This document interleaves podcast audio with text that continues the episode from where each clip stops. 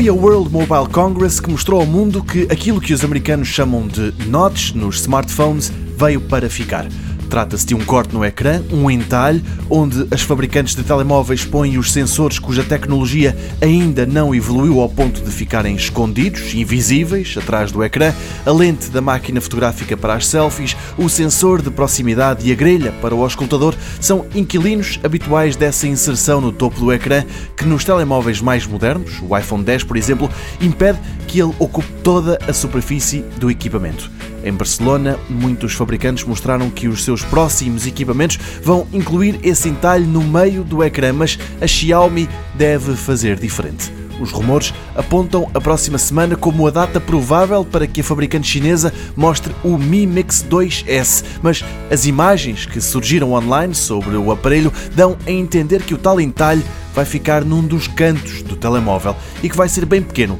apenas a câmara das selfies estará lá. Sobre o resto das especificações do Mi Mix 2S, os rumores apontam para coisas como 8 GB de RAM, um ecrã quase de 6 polegadas, até 256 GB de espaço para armazenamento de dados e o mais recente processador Snapdragon da Qualcomm.